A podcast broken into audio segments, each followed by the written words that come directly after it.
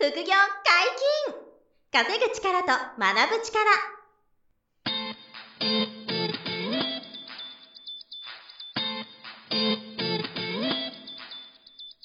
この番組は稼げるようになりたいを叶える副業アカデミーの提供でお送りいたします。副業アカデミーはあなたが副業で稼げる状態になることにコミットしたスクール。初級コースから上級コースまでさまざまなジャンルの副業ノウハウを学んでいただけます詳しくは副業アカデミーで検索くださいこんにちは、小林正弘です。山本博です。よろしくお願いします。よろしくお願いします。副業解禁稼ぐ力と学ぶ力のウェブサイトに問い合わせフォームがございます。皆様からの副業に関するご質問や番組のご意見、ご感想をお待ちしております。よろしくお願いします。はい、よろしくお願いします。本日は何のお話でしょうか？はい。新しいことを始めるのに遅すぎるなんてないうん。っていう話はい。を今回ね、したいなとうん。思うんですよ。で、これは、あのーこれもすごくいい話になる予う感しんます。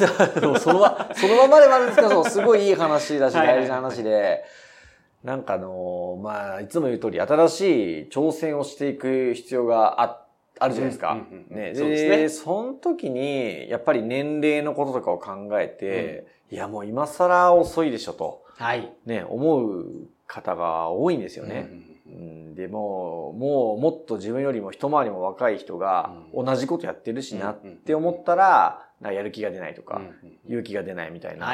ことがすごく多いから、うん。まあそんなことないぜっていう話をちょっと今日はしていきたいなと思っていて、あのーまあ代表的なはい。例をちょっと言おうかなと思って、まあこれ皆さんご存知だと思いますけど、あの、カーネル・サンダースさんっていう、誰もが知る、あはい。の、ケンタッキーフライドチキンのはい。あの方なんですけど、創業者の方。創業者の方で、で、あの方が、あの、ケンタッキーフライドチキンを、例えば20代で創業したのかっていうと、うん。全然そうじゃなくて、えっ、と、20代、30代、40代は、まあ、その調べてもらえばすぐ出てくるんですけど、あの、まあ、いろいろ失敗してるんですよね。はい。もういろんなビジネス、まあ、車絡みの仕事とか、うん。なんかいろいろ保険絡みとか、いろいろ仕事をしていては、まあ、ちょっと稼げたけど失敗してみたいな。はいで、全然うまくいかなくてみたいな。繰り返しうん失敗しまくってて、で、えっ、と、ケンタッキーフライドチキンになる、はいその最初の、まあ、前身となる事業が、始めたのが65歳。うん、らしいですね。60超えてかそら。う、65しかもガソリンンスタンドに併設したところでやってあ、そうそうそう、そんなう。感じ、そうそう。そんなスタートを65で始めてるらしいんですよ。はい。で、そっから、はいあの、今のこの、すごいですほんまに。そう、だから。それ想像つかない。ガソリンスタンドの横でフライドチキン売ってたビジネスがですよ。それが世界中にね。そうですね。だからまあ、それを聞けばですよね。もうそのままなんですけど、まあ僕なんか30代で、さ今から30年後とかなんですよね。はいはい二十数年後に、うんケンタッキーフライドチキンの最初の、はい。その鶏肉ビジネスをはい始めたんだなって思ったら、すげえ勇気湧く。超勇気湧くな、みたいな。だから、あのーみんなそれまでにその、カーネルさんはめちゃくちゃ失敗しているわけで、はいはいはいで、それでも諦めずにいて、で、あのーずっと鶏肉のことをずっとやったわけじゃなくて、はい。全然違うことをそう、いろいろやってきて、で、60代でうん。鶏肉のそのビジネス始めて、はい。そっからバーンですから、はい。だから、全然遅すぎるなんてないんだろうなと。少なくともうん。30歳代、40代、50代の人ははい、少なくともうん。全然遅いなんてことないよなって、うん。改めて思いますし、うん。あの、安藤桃福さんって言って、はい。あの、カップヌードル、はい日清の、カップヌードルの、その、まあ、こう、発案者っていうか、まあ、創業者っていうんですかね。が、あの、いらして、この人って、あの、横浜の港未来の、あの、えー、カップヌードルミュージアムみたいなのがあは。いはいはいはい。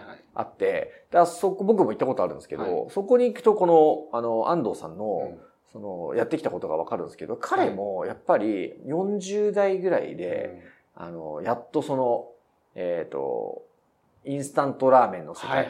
に、こう、たどり着くんですようね。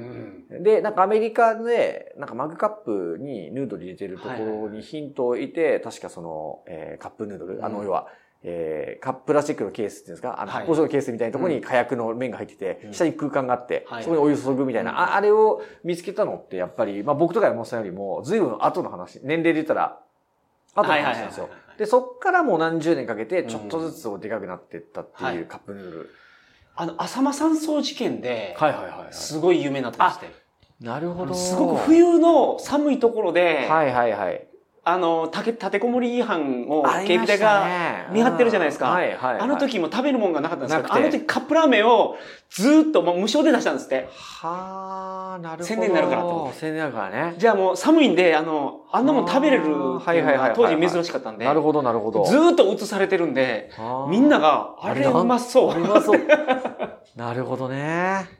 だそういう起爆剤みたいなものもあったはい結果ね、スケールしてるんですけど、そうですよね。その若くしてそれにたどり着いてるわけじゃないんですよね。はい全然。うんだからそういう過去のその偉人の成果とかうんを見ると、まあ、全然遅くねえなっていうか、うんうんあの、その、始めるその瞬間が、なんですか、今の自分の人生より最短だから、はいはいはいだから遅かった、遅いなとか、うん今更だなと思って行動ができないことほどもったいないことはないなっていうのがね、本当つくづく思ってます。さっきの二つはもうその遅くから始めて、大々成功してる例ですけど、そうそう。大大々大大成功してる例ですけど、そう じゃなくてもありますよね。その年がいってからピアノを始めるとか。うん。いやいっぱいあります。そうはいそうことですよ。なんでちょっと極端にね、うんこのケンタッキーとか、あの、カップヌードルは そそうすごすぎちゃってるから、そう、こんなことまでじゃなくてもいいわけですよ。おっしゃる通りでね、はいはいピアノちょっと遅めに始めて、それでなんかあの、コンクール出たとかまでそのレベルまで行ったとかだって。やっぱ楽器ができると人生に深みが、ああ、もう全然違いますからね。僕も楽器弾くんで、すごくありますけど、音楽がね、特にその自由自在にできるようになると。なったら、そう、あと曲作れるようになったりとかね。うん、それがでも40代、50代からうん。楽器全くゼロから始めても全然いいわけで。えそうですよね。ん。全く遅すぎるなんてこと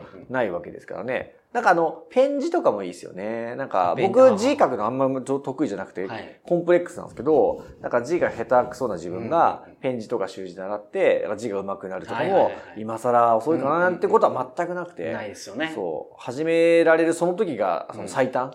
人生において。だから、絶対やってった方がいいよなって思いますしね。まあその人生で若いうん。のってもう今日なんですよ。一番若い日が。そうっすよね。そう、一番若いのが今日ですからね、はい自分にとっては。うんだから、その、自分より若い人のこととかをね、うん見て、頑張ってる人を見て、いや、自分なんか今更ってなることだけはないようにしてほしいですよね、それは。その自分なんて今更とか、うん若い時にこれやっとけよかったなっていう人に、その、まあ、こんな考え方したらどうでしょうっていうのがあるんですけど。ほうほうほうほう、聞きたい。あの、なんか、例えば高校生に戻れたらタイムマシンで、はいはいはい。めちゃめちゃ勉強するのになとか、英語喋れるようにすごい勉強するのになとか、なとかね。技術をつけるためにこんなプログラミングも勉強するのになって思ってる方結構いるけど。でももう年行き過ぎてるから無理やろうと思って。やらない方いらっしゃるじゃないですか。えそのちょっと考え方を変えてほしいんです。例えばその人が、えっ、と、40歳やったとしましょう。えうん。40歳の方が20歳に戻れたらなって思ってるわけじゃないですか。うん、そうですね。考え方を、あなたは実はもう90歳まで生きてて、ん。もう亡くなる直前に神様降りてきてう、ん。40歳のお前に戻したるとおお言われ言て、われて。ほんで戻ってきてると考えるんですよ。うんあ今はね。今がああ、なるほど。そう。あの20代に戻りたかったけど、まあそれは無理やったけど、うん90歳でもうほんで、ああ、もう、もう終わる、今日の俺の人生どうやったかなと思ってる時に、うん40歳に戻してくれて今があると思ったら、なるほど。頑張れるじゃないですか。確かに確かに。そうですよね。はいはいはい勇気湧いてきますよね。はいはいはいうんまあ、あと50年ありますから。そうそうそうそうそうそう。そうだよな。だからその考え方で、あの、今がそのね、最短っていうか、今が一番若い若いんだから、あの、やって、やっていこうって思えればね、強いですよね。ねはいはいうん。まあ、絶対そうだよな。なんか、あの、僕、そのさっきまあ楽器の話たまたま出ましたけど、アコースティックギター弾くんですけど、あの、山崎正義さんがまあ好きでね、はいで、で、同じ事務所に、あの、畑元博さんっているんですよ。畑元博。そう、有名なんですよね。あ、山本さん知らないですか？畑元博さんって結構。畑正則さんやったらわかりますか？じゃ畑ムツ元博さん。ムツゴロあ、ムツゴロウさんってそんな名前なんですか？知らない。まあ、ムツゴロウさんも僕知ってますけど、え、畑元博って、あの、はいドラえもんの映画の主題歌歌ったりとか、ひまわりの約束とか、知らないですか？で、同じブースなんですよ、オーガスタキャンプって。山崎正義さんのはい事務所にいるんですけどね。はい。あの、スキマスイッチとかうん、畑元博さんとか有名なんですけど、はいでその畑元博さんの歌で、柔らかな午後に遅い朝食をっていう歌があるんですよ。はいで、その歌で、何かを始めるのに遅すぎるなんてないからっていう歌詞おが、ー、なるほど。ちょサビで出てきてて、僕、その歌めっちゃ好きで。そうそう。っと待ってください。曲を教えてください、もう一回。えっとね、柔らかな午後に遅い朝食をっていう歌がああるんですよ。で、これ、あの、アコースティックギターで、あの、4カポの G フレ、G で、どうでも、どうでもいいんですけど、ねめっちゃ弾くんですけど、僕その曲、あの、アコギでね。で、それが、その、何かを始めるのに遅すぎるなんてないからっていう歌詞がね、サビで何回か出てくるんですよ。はいはいはい。で、それ聞くたびにね、はいそうだよなって思って。で、カーネル・サンダースさんとか、安藤、それをカーネル・サンダースに思いを馳せるんですか？そう、こ覚えるはせると、そう、ギター弾きながら。ケンタッキーのあの白いおじさんを思い出しながら、は何か始めるのに遅すぎなんてないぞって思いながら新しい挑戦するみたいな ことを繰り返してるんで、はいはい。なんでまあその聞いてくださってる皆さんも、まあ絶対あると思うんでね、そのうん遅すぎるよなと、はい俺なんか今更みたいな、はいまあそんなこと全くないですから。うん。だからさっきね、山本さん言ってくれた通り、80、90、100歳の自分が死ぬ時に、うん。あのー、40年前、50年前に戻すそう、と。神様がほわほわほわほわってほわ。ほわってね、戻してやるって。なった、それが今なんだって思えばね。そうです。うん。もう今、今戻ってきたんですよ。そうだよね。はいだからそう思えば今がもう一番若いんだから、はい。やっぱりやっていこうぜとはいうことでにつきますよね。本当にそうです。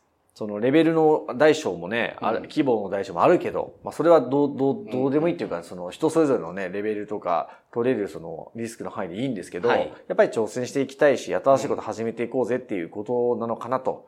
思いますんでね、まあリスナーの皆さんもそういう気持ちで行動してほしいなとはいはいはいいうところですかね。コツコツ継続してはい。やるのは大事なんですけど、えーどっかのタイミングで新しいことをやらないと、うん。頭打ちになって進まなくなるって絶対起きますから。